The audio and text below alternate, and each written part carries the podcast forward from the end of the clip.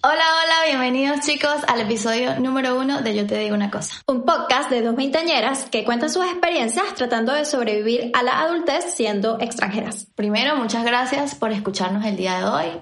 Saben que nos pueden acompañar todas las semanas a través de Spotify, Apple Podcasts, Google Podcasts y YouTube como Yo te digo una cosa. Síguenos también en nuestras redes sociales Instagram, Facebook y Twitter como Yo te digo una cosa guion bajo. Yo soy Vero. Yo soy Tai y comencemos.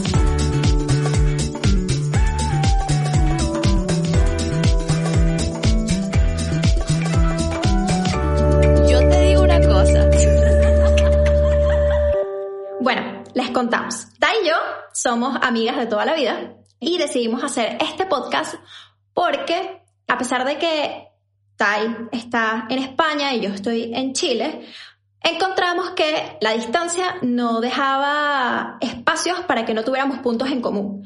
Como que a pesar de que estamos viviendo como que experiencias súper diferentes, a pesar de que como que la vida que estábamos llevando las dos no es exactamente la misma, Tai y yo conseguíamos puntos de encuentro en este tema de tratar de ser adultas, ¿no? Eh, entonces, nada, nos propusimos este proyecto que se, se, se llama Yo te digo una cosa y es básicamente dar nuestras opiniones desde nuestros puntos de vista de forma como mm, sin querer decir que estas son verdades puras, sino simplemente una humilde opinión, ¿no? Y nada, es una conversación amena para hablar de estas cosas de adultes. Nada, y si quieres contar un poco de ti. Pues nada, este, soy Tai, estoy actualmente en España, en Madrid. Soy de Venezuela, como dijo Vero, pues nos conocemos desde hace mucho tiempo, nosotras trabajábamos juntas, vivíamos como en la misma zona también. Y pues nuestra amistad trascendió todos los límites del espacio y tiempo, porque como ella dijo, pues ella, ella migró a otro lado, ya está en Chile, yo estoy aquí, las horas son como distintas y tal. Pero bueno, yo aquí pues llevo ya tres años y nada, pues migración. Ustedes dirán, eh, ¿por qué estamos hablando de esto? Pues ya, Vero les comentará cuando nos hable un poquito más de ella. bueno, miren, yo también soy venezolana, soy comunicadora social, conocí a Tal, como ella dijo, en un canal de televisión. Y nada, ahorita estoy viviendo en Santiago de Chile, en el sur de, de acá de América. Y este, nada, básicamente también tengo aquí en Chile, ya vamos para dos años. Y este episodio queríamos que, como nuestro punto en común es este tema de vernos haber migrado, a ver que es una cosa que ha vivido muchos jóvenes en Venezuela, pues creímos que era un buen tema como para comenzar. Y el tema de hoy es adaptación. Adaptación en un nuevo país. Entonces queríamos contarles un poco de cómo fue nuestra experiencia, cómo, cómo fue que nos fuimos, por qué decidimos irnos y todos estos temas que sí se dan al momento de irte de tu país. Entonces, podemos comenzar con la planificación, Tai. ¿Cómo, ¿Cómo decidiste irte a España? Pues bueno, o sea, para mí quizás no fue una decisión, o sea, yo quería irme desde siempre, eh, para nadie es un secreto. Yo soñaba con irme, no porque Igual. odiar a mi familia ni nada por el estilo, no, sino que yo siempre quise aprender más, conocer más cosas y tal. Y una de las cosas que me llevó a estudiar la carrera que estudié fue por eso, la versatilidad de poder hacerlo desde cualquier parte del mundo. Entonces, claro, ya yo tenía claro que me quería ir apenas tuviera el momento. ¿Qué pasó? Pues situación país, Venezuela, como todos sabemos, pues atravesó una situación, sigue atravesando una situación súper difícil y pues me puso trabas, porque si yo me quería que ir a los 18, pues no me dio el dinero, no me dio el tiempo, no me dio el tiempo, no me dio nada. Entonces, claro, yo postergué todo eso y finalmente estaba haciendo como las movidas para irme a Estados Unidos. Yo me iba a, estar a Estados Unidos. Imagínate este, primero, y yo estaba así tipo, me voy a ir, no me importa nada, no quería relaciones, de nada, porque yo sentía que eso era un ancla para estar en Venezuela que yo no quería, no quería relaciones, no daba oportunidades, yo no salía con nadie, pero, pues bueno, llegó una persona, la vida. sí, la vida me sorprendió, tenía otros planes para mí, y conocí una persona que tenían los mismos planes que yo y por esa razón pues congeniamos y nos hicimos novios realmente por eso, porque él se quería ir también y yo le dije, bueno, este bicho no va a ser ancla conmigo porque él se quiere ir por su lado y yo por el mío, entonces vamos a divertirnos este rato y ya. Y de repente no pasó así, un amor, una cosa, un enamoramiento, una cuestión, y él me dijo, mira, yo me voy a ir para España. En ese momento mi planificación de Estados Unidos pues estaba ahí, pero había aparecido trabas en el camino con lo de la visa y tal, entonces yo, él me propuso irme con él, o sea, venirme para acá a España con él, y yo me lo pensé, pero dije, bueno, yo igual me iba. Eh, lo que estoy es cambiando un país por el otro. Mm, si es verdad que en Estados Unidos yo tenía familia y ese era como el plan, pero este, aquí dije, pues él está allá, o sea, es lo mismo, me voy a ir con una persona, sí teníamos poquitísimo tiempo, pero para los demás, para mí, yo sentía que era como una eternidad. Pero, y, dijimos go, y nada, le, le di go. O sea, y él se vino primero, luego me venía yo y pues esa planificación ya era trasladar todo lo que yo tenía pensado para Estados Unidos, pues trasladarlo a España. Fue más, más fácil porque España pues comparte mi idioma y comparte cultura, entonces las herramientas que yo me había preparado para irme a Estados Unidos, pues no es que no me sirvieron, sino... Fueron un complemento. Exacto. Fueron un complemento. Exacto. Pero, exacto, no, no, no fue tan difícil como me lo esperaba por, por eso. Yo siento que hubiese sido más difícil, no sé, en Estados Unidos por el tema lenguaje quizás. Pero sí, fue eso, fue un cambio de planes totalmente hacia de un continente al otro. Y pues, enos aquí, tres años después, aquí sí. ¿Tú qué tal? ¿Cómo fue Muy tu proceso? Bueno, mira, eh, para mí fue al contrario, yo quería España. y nada, como que lo mismo, yo conocía, también quería irme desde siempre, siempre tenía eso como en mente. Mi hermana ya había emigrado, mi hermana había ido a Irlanda, había ido eh, a Colombia, o sea, ya, ya había como que pasado esa etapa y yo estaba como que quiero, quiero hacerlo yo también, qué fino, todo el mundo lo estaba haciendo en Venezuela también y era como que yo me veo también viajando, conociendo, probando algo nuevo. Ok. En eso conozco a mi novio también. y él tenía planes de irse a España. Y fue como, bueno, puede ser, vamos a intentarlo. Hicimos todo el proceso de la visa y lamentablemente rechazado. Rechazado ese proceso, fue horrible.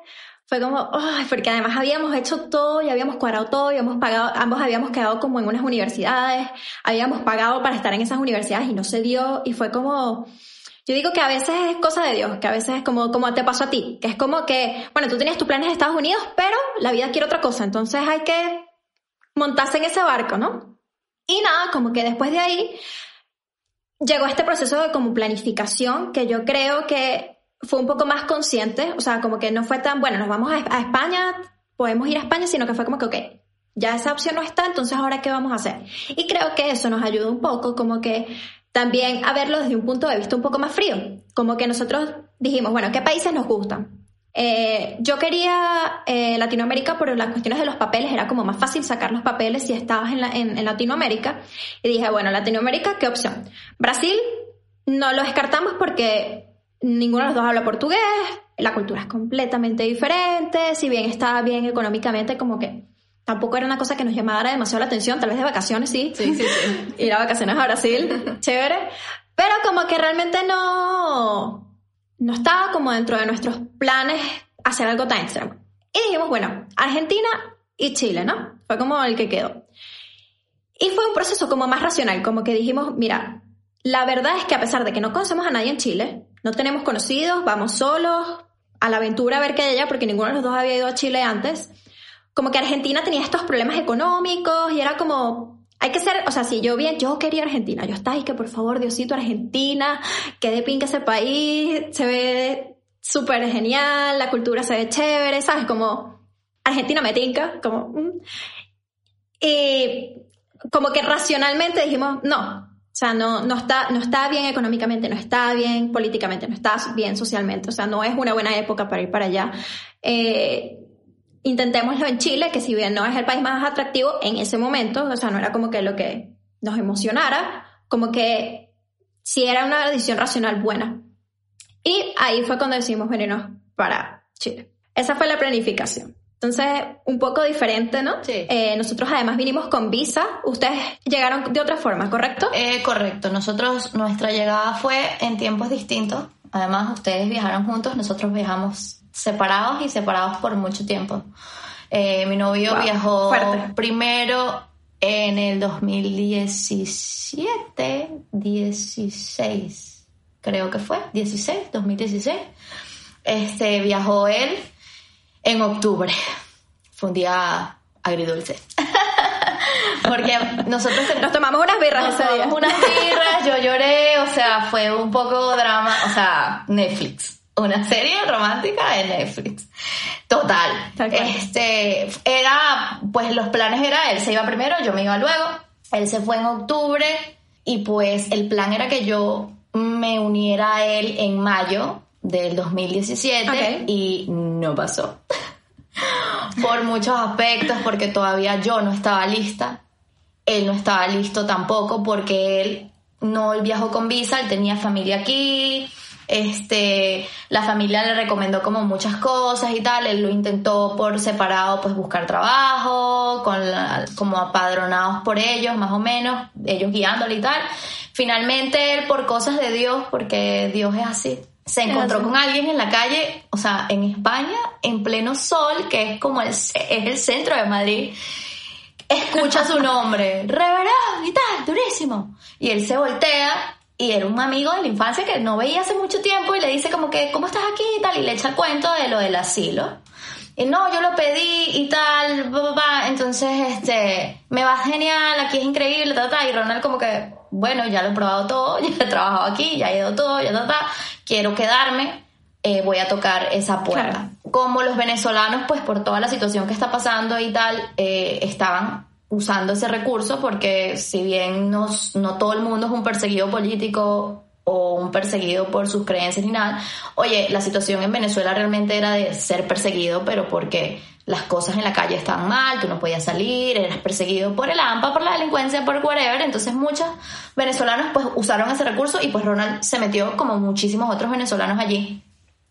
Y pues se le abrió una, una oportunidad de quedarse a través de ese medio. Y él, por medio de eso, por, por ese camino, pues me agregó a mí. Él habló de mí a las personas, le dijo, mira, yo dejé a mi novia en Venezuela, ella, yo me la quiero traer, este, por ahora sé que no se puede, pero quiero traerme y tal. La metieron en el mismo expediente juntos, nos metieron a los dos como pareja y pues eso me facilitó a mí muchísimo la vida porque cuando llegó el momento, un año después, gracias, pasó un año luego, Wow. porque pues eh, pasamos de todo, o sea, buscando el dinero aquí, buscando el dinero allá, para poder vivir solos, porque eso es lo que nosotros queríamos, tipo, si nos vamos a mudar, pues nos vamos a mudar allá, porque nosotros aquí vivíamos con nuestros padres y no íbamos a hacer eso allá, íbamos a, o sea, acá, Claro. vivir solos acá, queríamos vivir solos acá, entonces él pues dijo, nada, cuando yo tenga todo y me pueda mudar solo y toda la broma, pues tú te vienes y eso tardó pues, porque entre el trabajo, las cosas, ayudar a Venezuela, todas esas clases de cosas, pues tardó bastante. Y pues nos cancelaron un vuelo también porque justamente el gobierno se volvió como cuckoo crazy. A nosotros también. Es que creo que es algo que nos pasó. Nosotros tuvimos una cancelación, como que en ese momento el presidente era Maduro y él decidió cancelar las relaciones con Panamá. Y tal cual, perdimos un pasaje, nosotros nos íbamos un marzo y al final, gracias a Dios se dio así, porque como que abrieron una visa estando nosotros en Venezuela que podías pedirla desde Venezuela. Entonces ese tiempo que esperamos entre la aprobación de la visa, lo pasamos en Venezuela, nos despedimos de nuestros papás y todo el tema, y cuando llegamos ya teníamos papeles. Pero sí, la primera vez que se cayó ese vuelo fue como... Y tú, Coño, pero ¿por Pero qué? pasa por una razón, fíjate, tú pudiste hacerlo de la visa y yo pues, oh, eso, mi, mi novio se pudo preparar más porque él, él acababa de encontrar un trabajo, él trabajaba en un bar y yo te voy a decir una cosa, yo soy un poco, poco celosita. Y él trabajaba Ok. en este bar y yo, ojo, yo, yo, a mí no me importaba, yo estaba en Venezuela, yo sabía que era un trabajo normal, pero yo sí decía, miércoles, yo no sé si voy a soportar esto. Y justamente antes de yo Ok. irme una semana antes encontró trabajo en lo suyo y dejó el bar. Y yo ves, todo pasó, yo tenía que perder ese vuelo para que él encontrara ese trabajo, para luego yo llegar relajadita, sin problemas, sin nada, y él encontró trabajo. Pero eso, La princesita. Sí, después de perder ese vuelo, pues tú dices, conchale, pero después todo tiene solución. Yo viajé un mes después, justo. Y se cumplió el año entero. Y pues nada, llegué aquí y ya, yo llegué porque eh, con el asilo de una, porque él ya me había metido en todo ese rollo. Y, y yo nunca llegué sin papeles, por así decirlo, sino que estaba ya en el trámite del asilo por una residencia por ahí, por ese medio. Esa fue mi llegada aquí. Claro. no fue caótica, fue súper bien. Entonces, yo siempre he dicho que cuando Tai y yo hablamos de, de este tema, como que siempre hay que darle gracias a Dios de cómo se decidieron las cosas. Como que yo siento que a pesar de... Uno tiene que esperar. Yo digo que esa es una de las claves, chicos, de este proceso de adaptación.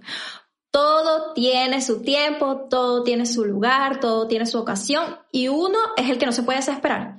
Hay que practicar la paciencia, hay que entender que no todo va a salir como uno lo planifica, porque tú puedes planificar mil cosas como toda la vida, pero no se va a dar exactamente como tú lo estás pensando. Lo, lo importante es que uno eh, se prepare antes, tengas prevista todas estas situaciones que pueden pasar y tener ya a la mano algún recurso o alguna segunda opción como para poder seguir avanzando.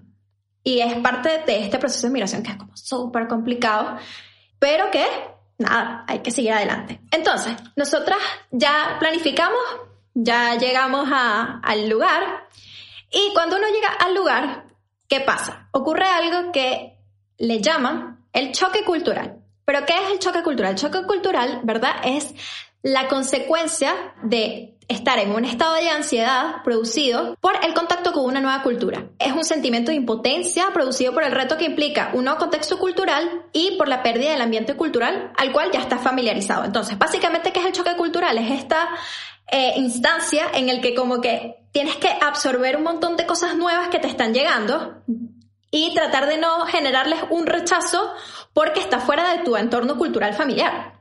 Entonces, esto es el choque cultural. ¿Qué pasa con el choque cultural? El choque cultural tiene como varias etapas, ¿no? Está la luna de miel, eh, la crisis, el ajustamiento y la adaptación. Y eh, Ta y yo queríamos contarles un poco cómo hemos pasado esas etapas, si, si, algún, si ya las pasamos todas, si todavía estamos como que en ese proceso, como para que vean cómo es este tema como de adaptarse a un sitio nuevo, o por lo menos desde nuestra experiencia. Yo te digo una cosa, nada aquí es 100% regla ni específico, ¿no? Entonces, la luna de miel, Tai, ¿cómo fue tu luna de miel? Oye, la luna de miel para mí fue increíble porque eso, yo primero, o sea, yo nunca había viajado fuera de Venezuela así a otro, o sea, ni siquiera en avión, ni nada por el estilo. Este era mi primer viaje en avión ah, imagínate. de Venezuela, ocho horas yo sola. Entonces, claro, ya... ¿Y te dio miedo? Muchísimo miedo. O sea, yo estuve 15 minutos llorando, Dios me puso un ángel al lado, de verdad, yo nunca voy a parar de gracias a Dios porque me puso un ángel al lado que me daba gomitas y me preguntaba cómo estaba, era una chica que estuvo pendiente de mí y yo estuve 15 minutos llorando. En eso que tú dices de lo de la despedida, la ruptura, mira, para mí eso fue o sea, el peor guayado de mi vida fueron 15 minutos de lágrimas sin parar en el aire. Y la chica, ¿estás bien? ¿Quieres una gomita? Parecía dulce y tal. Y yo, ay, tan bella. Ya después, como que asimilé. Cuando llegué, ojo, venía de Venezuela, pues yo no había visto nada así antes. Y bajo y yo llegué a París. Y yo me acuerdo que lo primero que me sorprendió eran las calles negritas, negritas, negritas, negritas. Y todo verdecito, verdecito, verdecito, pero verde así como si fuese pintado, ¿sabes? Verde vivo. Y yo, ay, qué cool. Entonces el aeropuerto era gigante y tal, y yo toda sorprendida por esto y tal. Luego me monté, me fui en mi viaje a, a España, que bueno, ya ahí te cuento, yo perdí el vuelo llegué a, a, París, perdí el vuelo de mi conexión, casi me pierdo, menos mal que mi inglés, ves, ahí viene mi preparación para ir a Estados Unidos que me sirve.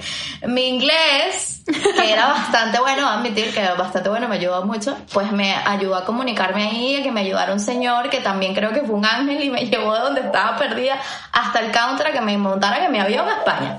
Cuando yo llego a España, que yo veo a, mi novio después de tanto, después de un año, o sea, fue para mí, ¿quién eres tú? este no fue el hombre que yo dejé. sí, fue raro, fue raro, porque fue como, Dios, cuánto tiempo sin verlo, ¿sabes? No sabía si le podía dar un besito. No, recuerdo que lo, lo él todavía me lo saca hasta el día de hoy. Que yo lo saludé con un besito en el cachete, pero es que estaba tan en shock que no Claro, sab- ya era tanto tiempo sin verse. Sí, y a través de una pantalla, ¿sabes? Sin tocarlo, era como de verdad te puedo besar, no puedo creer esto.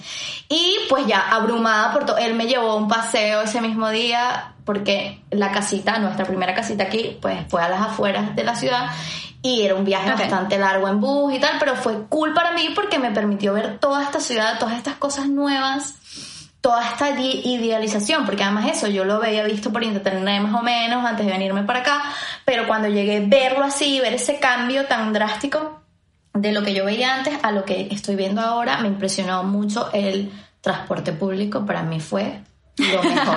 O sea, tú, es como el transporte público. 100%. Oh my God. No tengo que esperar, no tengo que hacer cola, no. ¿What? ¿Qué es esto?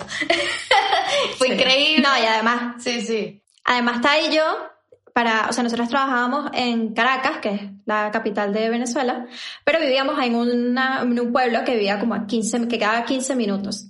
Los autobuses eran, o sea, unas filas larguísimas, larguísimas, larguísimas, podíamos estar una hora y ahí era donde que tal y yo echábamos los cuentos y nos hablábamos mal de todo el mundo y inventábamos madre del trabajo o nos echábamos los chismes y era en esa hora que infinita que además después se pegaba a un tráfico también como de una hora Dale, entonces claro, llegas a, a España, imagino, que el, el- el- no sé, claro. perfecto. Y que bueno, a las 5 y 5 va a estar el autobús aquí. Y a las 5 y 5 está. Y a las 5 y 6 cierra la puerta y se va.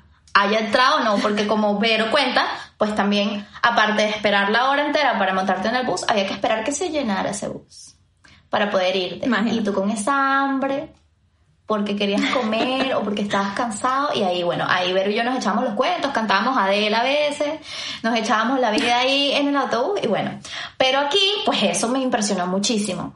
Y ya eh, cuando entrompé con la cultura, o sea, a mí el acento se me hacía raro. Escuchar a los españoles hablando era como, miércoles, ya no estoy en Venezuela. Literal, como, como el mago de Oz y que ya no estoy en casa. Tal cual, o sea, ya no estoy en Venezuela, salí de mi país. O sea, eso para mí fue wow. Pero todavía era como un sueño. Yo estuve en esa etapa luna de miel que tú dices como, no sé, como unos cinco meses más o menos. Yo estuve casi, casi medio año en esa etapa dulce de descubrimiento que todo el tiempo Pero me sorprendía y está súper cool. Yo me atrevería a decir hasta que hasta un año, porque de verdad yo seguía con esa cuestión de, oh, wow, y esto, y esto se hace, oh Dios mío, no puede ser, y todo era perfecto y espectacular. Esa fue mi etapa. Ya. ¿Qué tal la tuya allá en Chile? Me imagino que, bueno, con lo del transporte también pudo haber sido parecido. Sí, el transporte, check esa, esa, esa idealización. Sí, mira, creo que mm, fue un poco distinto porque mm, si bien yo investigué y, vi todo de Santiago antes y como que no, realmente no fue así como que me voy a meter y voy a ver cómo son las calles y cómo, sino que fue como distinto, ¿no? Entonces cuando llegué aquí, Además, algo te tiene Santiago, sobre todo yo llegué a a Santiago, al Santiago Centro, que es como el centro de la capital, y es muy parecido a Caracas, muy parecido. Obviamente, es, muy- o sea, es, es mucho más verde, hay cosas, el transporte funciona, hay edificios nuevos, pero en esa zona en particular es como estar en Sabana Grande o en, o en el mismo centro de Caracas, o sea, es como muy parecido. Entonces como que igual te sorprendes, igual estás como maravillado, pero yo creo que más que por la ciudad en sí, era por cómo funcionaban las cosas. O sea, nosotros llegando, el primer día, eh, al día siguiente teníamos que ir como a hacer un trámite, ya no recuerdo algo de la cédula o de, avisarle al país que ya habías entrado con la visa y para que te ingresaran como que con esa visa. Y nosotros, yo me paré, o sea, teníamos la cita como a las 9 de la mañana, nos paramos a la, o sea, llegamos a las, como a las 12 ese día, ese día vimos a una amiga, estuvimos como hasta las 2, 3 de la mañana con ella, y a las 8 de la, a las 8 de la mañana nos paramos temprano, o a las 6, una cosa así, sé que nos paramos súper temprano para ir a este lugar, porque a las 9 teníamos que estar allí, y yo llego y, amiga, maravilloso, o sea, había una fila, pero una fila normal de gente, entraste y súper amable todo, pase por aquí señorita, por allá haga su fila, tal, y en una hora ya estábamos listos. Y, yo, ¿qué? Tú, me estás, tú me estás jodiendo. Tú me estás jodiendo. Yo, yo daba ese día por perdido. Yo, o sea, un trámite en Venezuela es todo el día. Tú estás todo el día haciendo un trámite en Venezuela. Aquí fue como ya en una hora estaba lista. Y, yo, y tú con toda la merienda guardada y que, ay, supongo que no me comeré todo esto que traes. Tal cual. Entonces, como que esas, eran esas pequeñas cositas que, de sistemas que sí funcionan, que es como que en, el supermercado te atienden bien, en, o sea, como que consigues todas las cosas, el transporte funciona, hacer un trámite funciona, o sea, esas son las cosas que uno decía, wow, mira esto, qué, qué éxito. y bueno, también ibas conociendo como lugares, como que los parques, la broma, y, y sí, como que estás en esa como, qué lindo todo, y diga, no me duró, creo que no me duró tanto así creo que no me dio chance, porque además yo llegué y al mes ya estaba trabajando, y está, aquí se trabaja muchísimo. Nosotros, yo entro a trabajo a las ocho y media y salgo, no, entro a las nueve y media y salgo a las siete y media, pero de mi casa al trabajo es una hora, entonces estoy todo el día trabajando. Entonces como que fue un poco diferente, ese, ese, ese, no, no digamos que conozco demasiado, creo que de Chile solamente he ido a Piña del Mar. Bueno. Bueno. Muy lindo, por cierto. Muy lindo. Me encantó. Pero como que no, no hemos tenido tiempo así como que de conocer Santiago. Además, Santiago es gigante, gigante, gigante, gigante, gigante. Y es como, como que conozco ciertas zonitas cerca de donde vivía antes. Ahorita este nuevo sitio también conozco ciertas zonitas, pero no, no, no yo no te puedo decir que yo conozco Santiago. Eh, te estaría mintiendo 100%. Sí, sí, normal. Entonces como que y bueno, realmente como que la siguiente etapa en esta cuestión del choque cultural, ¿verdad? Sería la crisis. ¿Qué es este momento que yo digo que es el Voldemort que hay que vencer? ¿Qué pasa en la crisis? En la crisis, tú empiezas a verle todo lo negativo al nuevo país. Empiezas a encontrar todas las diferencias culturales que tienes con la otra persona, empiezas a encontrar tal vez algunas trabas con trabajo o con salud o con algunas cosas que son importantes. Y empiezas a extrañar. Esta es la etapa en la que extrañas. Extrañas a tu familia, extrañas tu comida, extrañas a tu mamá, extrañas a tu papá, extrañas a tu abuelita, extrañas el abrazo, extrañas el coño vale, extrañas todo. Y yo creo que esta es la etapa clave, chicos, en un proceso de adaptación que hay que superar. Si uno bien todo de forma negativa, es muy difícil, muy, muy difícil que uno se pueda adaptar. Eh, no, es, no es fácil aferrarse al yo voy a hablar como venezolano 100% y voy a decir chévere siempre 100% y voy a decir coño la madre 100%. No te va a tan bien. No te va a tan bien porque parte de emigrar es también abrazar esa nueva cultura a la que estás llegando. Entonces, una de las cosas que, que, yo veo muy común en gente que no le gusta, que dice no me gusta este lugar, no me gusta esta gente, no me gusta, es porque justamente están tratando de ellos hacer que los demás se adapten a, esa a tus costumbres y eso no va a suceder. Tú eres el que te tienes que acostumbrar, tú eres el que estás llegando nuevo al sitio y lamentablemente te tienes que ajustar. O sea, cosas tan simples como ir al mercado y pedir un pedazo de pollo, no vas a decir, dame un muslo de pollo, porque aquí no dicen muslo, aquí dicen tutro. Tienes que pedir el tutro, porque si no te van a dar cualquier otra vaina. Entonces son cositas que como que ellos no se tienen por qué adaptar a ti, tú te tienes que adaptar. Y esta es la etapa más difícil. Es como la etapa como en la que tal vez, o sea, no sé en tu experiencia, pero en mi experiencia más que extrañar a mis papás, que si los extraño, papi y mami los quiero. pero, pero más que esa parte de mi experiencia fue tal vez un poco en el trabajo. Como que yo venía de un ámbito muy creativo, yo siempre fui productora creativa, eh, trabajaba en audiovisual, empieza eh, audiovisuales, era como esta parte de creación, a un trabajo que era completamente diferente, o sea, era algo mucho más administrativo, un poco más gerencial, era guiar grupos, igual era con cosas creativas, pero yo no estaba tan involucrada en ese proceso creativo. Y eso fue lo que a mí más me costó, porque es ahí, o sea, si bien la cultura no era tan diferente, que no es el caso de Tallo, imagino que los españoles son completamente diferentes a los venezolanos. Aquí también los, los, los, los, em, los chilenos son diferentes, no, pero no tanto. Era, esta cosa de que yo estaba también perdiendo un poco mi identidad.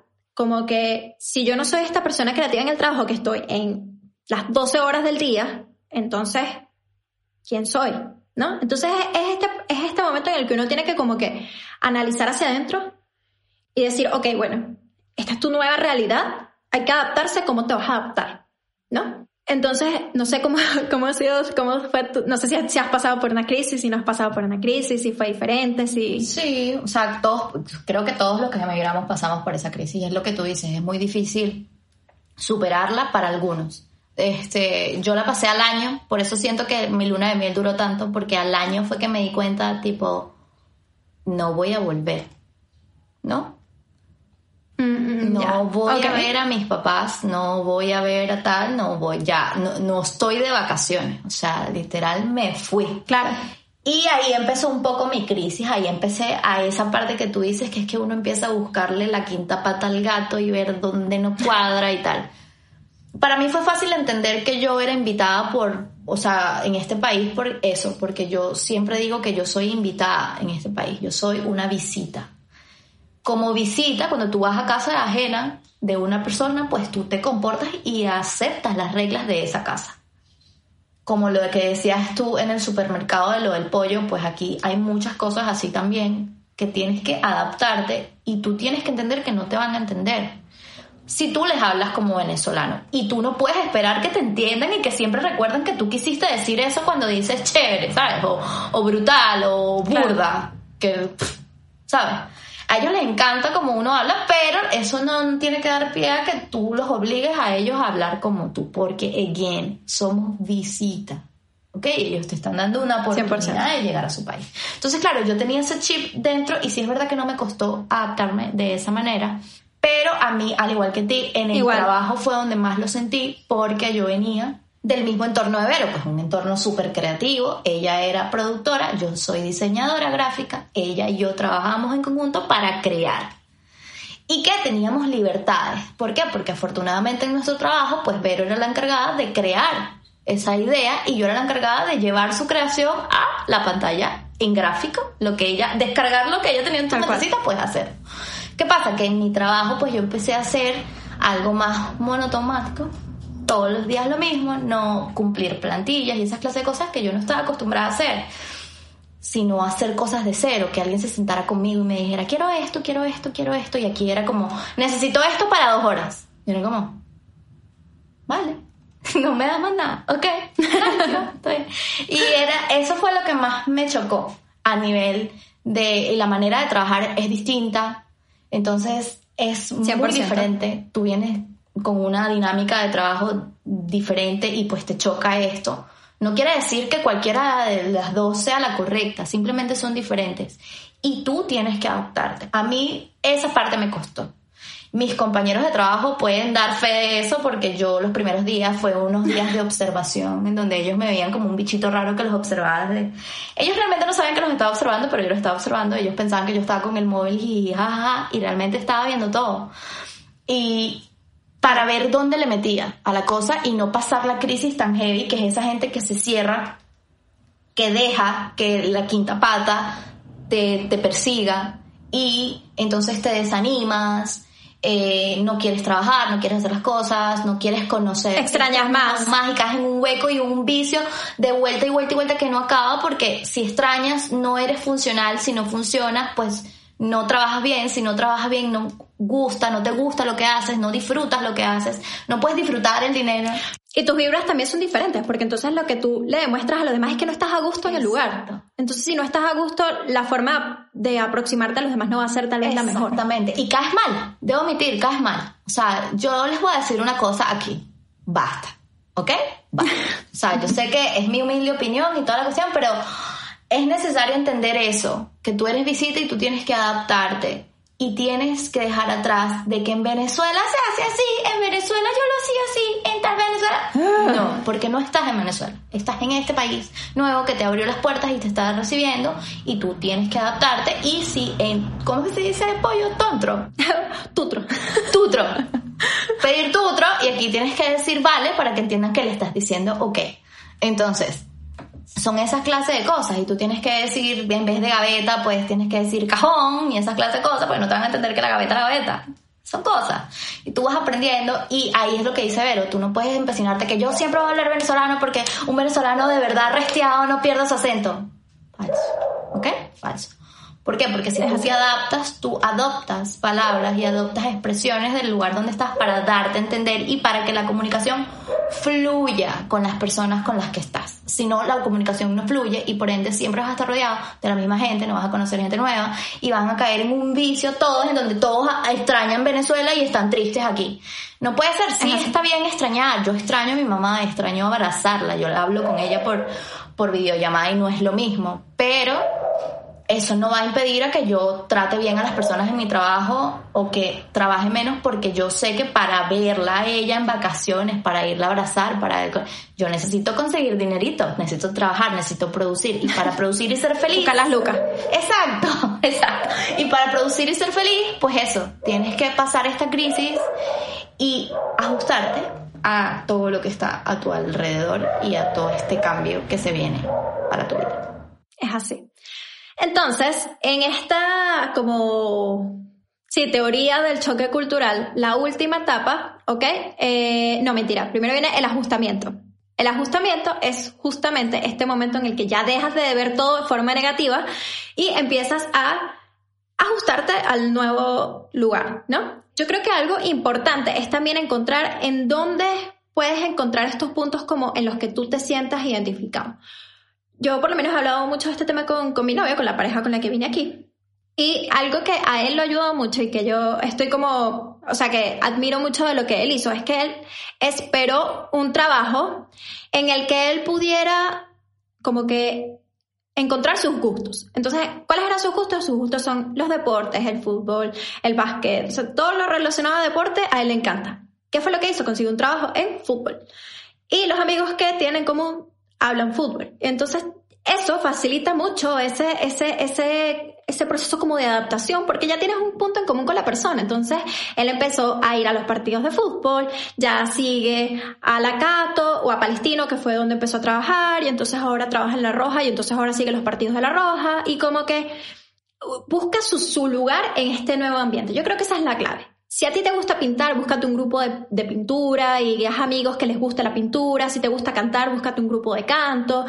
Un lugar donde tú tengas puntos en común más allá de lo cultural. Entonces, una vez que tú tengas como que estos puntos de encuentro, que tú consigas estos lugares en los que te sientas cómodo, como que todo lo demás va a fluir.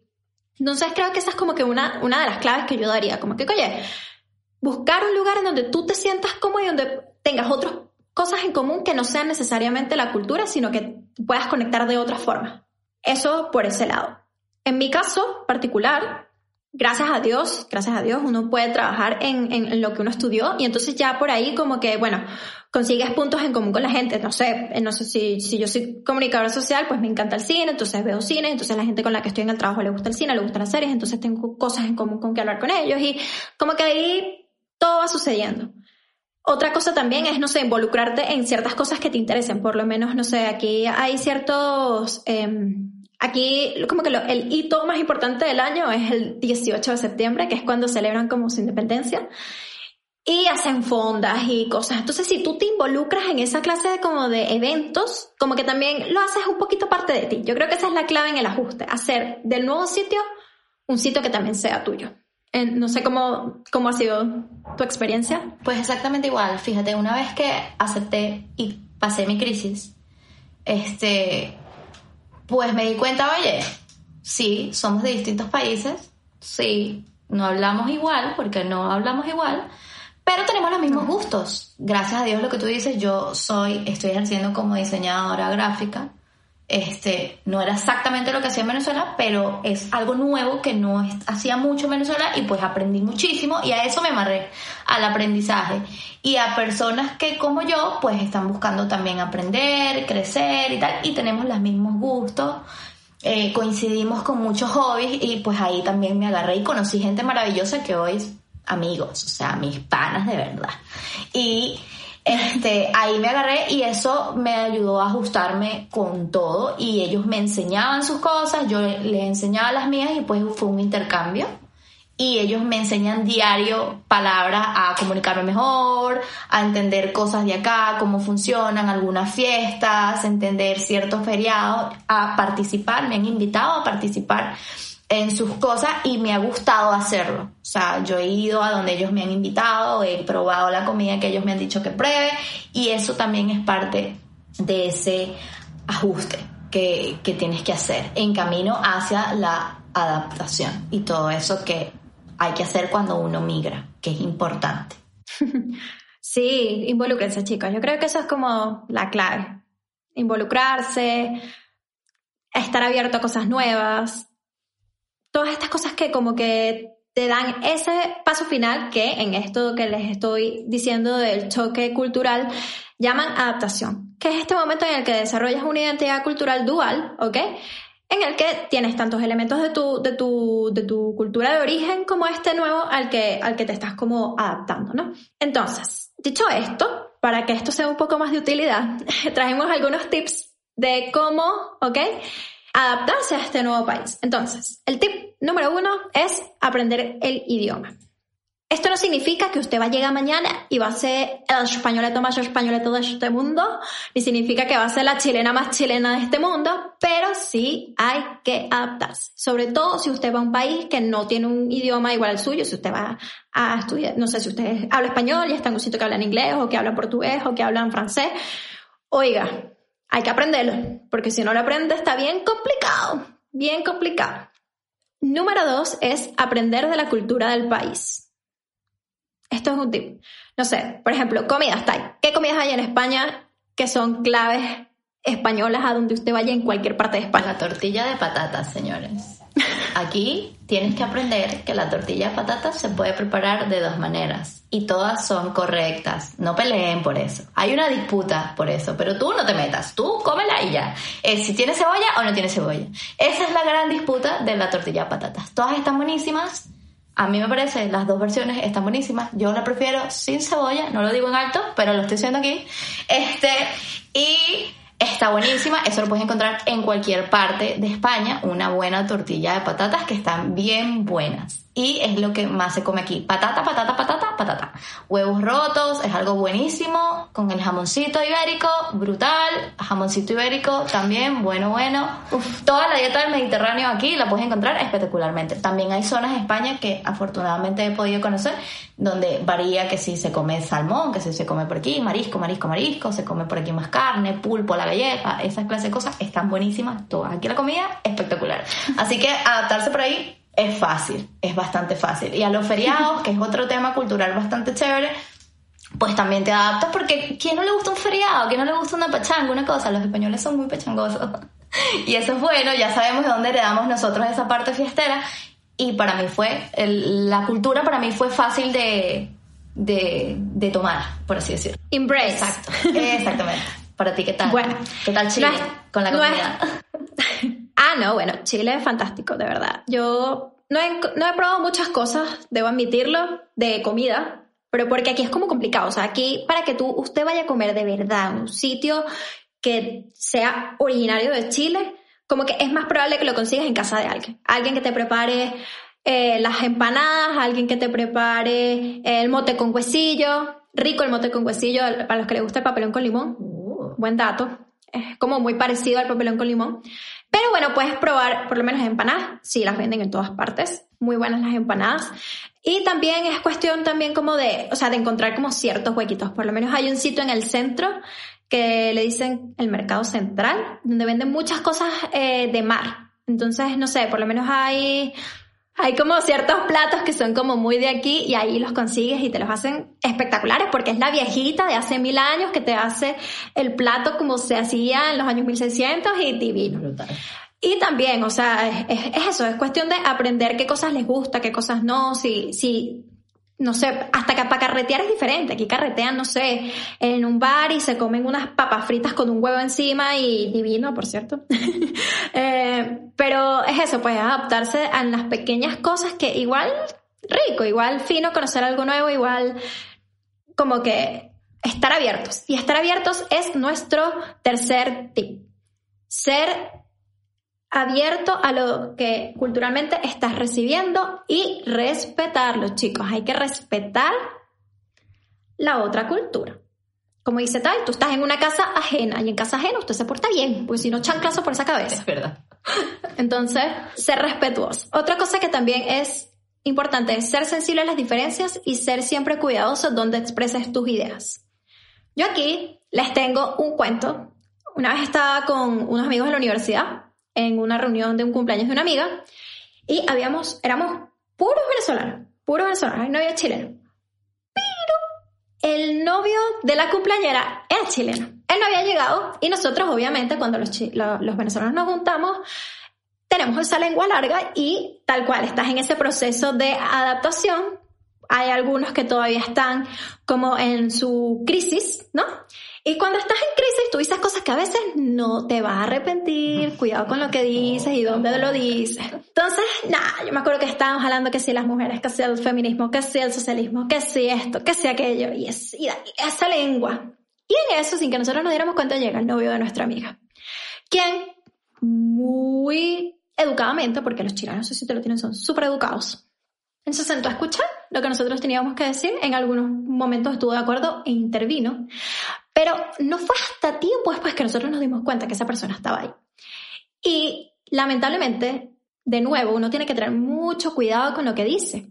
Porque puedes estar apelando a algo que personalmente le llega a esa persona y que tal vez no es de la mejor forma. Entonces, antes de criticar, Ve las razones de por qué esas situaciones puntuales que te molestan son como son y probablemente entiendas un poco más por qué ellos actúan de esa forma que a ti tal vez no te agrada del todo y por qué son como son. Entonces, cuidado con lo que dices. Fórmate bien una opinión bien, pero infórmate de por qué las cosas son como tal vez tú no las harías o como tú no pensarías en hacer ciertas cosas. Y mucho cuidado y respeto ante todo. No sé si, si hayas tenido alguna anécdota o alguna cosa. Pues sí, lo que te decía antes, que los venezolanos cuando estamos en crisis, lo que tú dices, decimos cosas que quizás no deberíamos decir. O sí deberíamos decir, pero tenemos cuidado en los lugares donde hay que decirlo. Y no tenemos en cuenta los sentimientos de esas personas, porque a ti no te gustaría que fueran a tu casa y criticaran tu casa en tu cara, ¿ok? A nadie le gustaría que te critiquen los muebles, que te critiquen tu gusto, que te critiquen la comida, que te critiquen... A nadie le gusta que les critiquen nada. Entonces yo les invito, como dicen, estar pendientes, ponerse en el lugar de las personas y ver dónde dices las cosas. No dice que te calles, tampoco, hay que expresar las cosas, pero hay un lugar, hay un tiempo y hay personas con las que las puedes entender que te pueden entender con lo que lo puedes hacer y te pueden entender, ¿ok? Entonces ahí es lo que te dice, pendiente, hay que ser sensibles y entender eso y aceptar también que ellos tienen su opinión y que tus opiniones y las opiniones de ellos tienen su momento y su tiempo y las personas que lo tienen que escuchar. Es así. Lo otro, ¿verdad? Es ser paciente. Creo que algo que ha quedado en evidencia en esta conversación, que ya no sé ni de cuánto tiempo va, es que todo llega cuando tiene que llegar, todo pasa como tiene que pasar. Tú solamente tienes que ser paciente, estar atento a lo que sucede y no desesperarte. El desespero es tu peor enemigo a la adaptación. Como que los tiempos en otros lugares son completamente diferentes, son completamente eh, procesos diferentes, desde pedir un papel hasta, no sé, esperar por una aceptación de algo, de algo importante, conseguir un trabajo. Los tiempos aquí, por lo menos yo no, no, sé en España, pero aquí conseguir un trabajo puedes estar hasta un mes en un, en, en, un proceso de reclutación. Lo cual en Venezuela, no, no, o en mi caso siempre fue como que en una semana ya te decían si sí o si no y, y ya. Entonces aquí es una prueba de paciencia. Prueba a, a, a sí, como a a tener fe de que todo va a salir bien, tal vez no en la forma que tú te lo esperabas, pero si tú trabajas, si le echas bolas, si, si estás dispuesto, si estás abierto, si todo se va a dar como se tiene que dar. Exactamente. Es de acuerdo. Es igual aquí. Y el último tip del día es tómate un descanso. Pero ¿cómo te tomas un descanso de, de la migración? O sea, estás ahí. Bueno, una de las formas es acercarte eh, a través de otros medios a tu cultura, por lo menos. Hablar con tu mamá y tu papá por, por, por las pantallas, por, por una videollamada, es un descanso. Ver una serie venezolana es un descanso. Comerte algo típico venezolano es un descanso. Por lo menos esa es mi, mi actividad favorita. Yo soy una gordita de corazón, amo comer y no hay nada que más me recuerde mi casa que una arepa, que una cachapa, que una malta, una empanada y con eso ya como que ya, estoy, estoy en mi hogar, estoy en casita. Y esos pequeños breaks como que uh, te van a recargar de energía como para seguir adelante y, y, nada, y echarle bola, que es lo que hay que hacer. Exacto, es como una recarga de venezolanidad, por así decir. ¿Cuál tu descanso? Mi descanso, pues, lo mismo que tú. Yo soy una gordita también, a mí me encanta comer. Mi descanso es hablar eso con mi mamá, ponerme al día de lo que está pasando, pues escuchar podcasts de mis compañeros venezolanos que son súper chistosos y me, hacen reír. Yo, por ejemplo, me encanta la comedia y he aprendido a apreciar mucho más a la comedia venezolana desde que emigré. ¿Por qué? Porque es eso, buscar ese momento en el que puedes escaparte de todo lo que estás viviendo es importante y cada quien lo puede encontrar de distintas maneras, escuchando música. Mucha gente, tengo muchos amigos y me da risa, mi novio le pasó que es que escucha salsa, pero salsa de camionetica desde que migró, la escucha todo el tiempo. Nunca pensó que la iba a extrañar y ahora se la sabe y la canta, pero mira, con gusto, cómo la escucha. Y yo me la estoy aprendiendo. Y hasta digo, mira, extraño mi camionetica ahí con mi Maelo Ruiz ahí a todo lo que da. Este, y lo estoy haciendo y ese momento me inyecta energía para continuar. Por eso es lo que dice Vero, súper importante, o sea, buscar ese momento de llenar tu corazón, la verdad, porque ese es el tiempo de un momento de descanso de todo lo que estás pasando en la etapa en la que estés. Crisis, luna de miel, eh, ajusta, eh, todo, en cualquier parte que estés de esa etapa, pues eso te va a dar un respirito y creo que es súper importante. Y para mí la comida es la parte, como que el camino más rápido hacia el corazón. Y yo todos los días, sí, casi todos los días como arepa, porque para mí eso es costumbre. Y he aprendido a desayunar aquí, los desayunos españoles y todo, pero siempre mi arepa está aquí y esa es la parte en como lo que yo disfruto. Una maltica por aquí, una cosa, pruebo siempre cosas nuevas, pero cada cierto tiempo, cada dos semanas podría decirse que siempre me lanzo una comida venezolana para inyectar ahí mi corazón y mi espíritu. Renovar esa, esa venezolanitud que uno tiene. Exactamente. Bueno, eh, este ha sido el primer episodio de Yo te digo una cosa, espero lo hayan disfrutado. Pendientes la próxima semana a un nuevo episodio. Recuerden seguirnos en nuestro canal de YouTube y activar las notificaciones. También nos pueden escuchar en Spotify, Apple Podcast Google Podcast. Aquí usted es libre de hacer lo que quiere, como escucharnos como usted quiera. Exactamente. Recuerden también que podemos seguir la conversa si ustedes nos escriben a través de nuestras redes sociales en Yo Te Digo Una Cosa, guion bajo, en Instagram, Facebook y Twitter. Queremos saber qué otros tips creen que nos faltaron, qué otras cosas deberíamos haber mencionado, denos su feedback este, en cuanto a este tema de inmigración que han experimentado ustedes en su proceso este, y cuéntenos todo qué les pareció el episodio y todo eso. Porque bueno, toda buena conversa comienza con un yo te digo una cosa. Nos vemos en la próxima.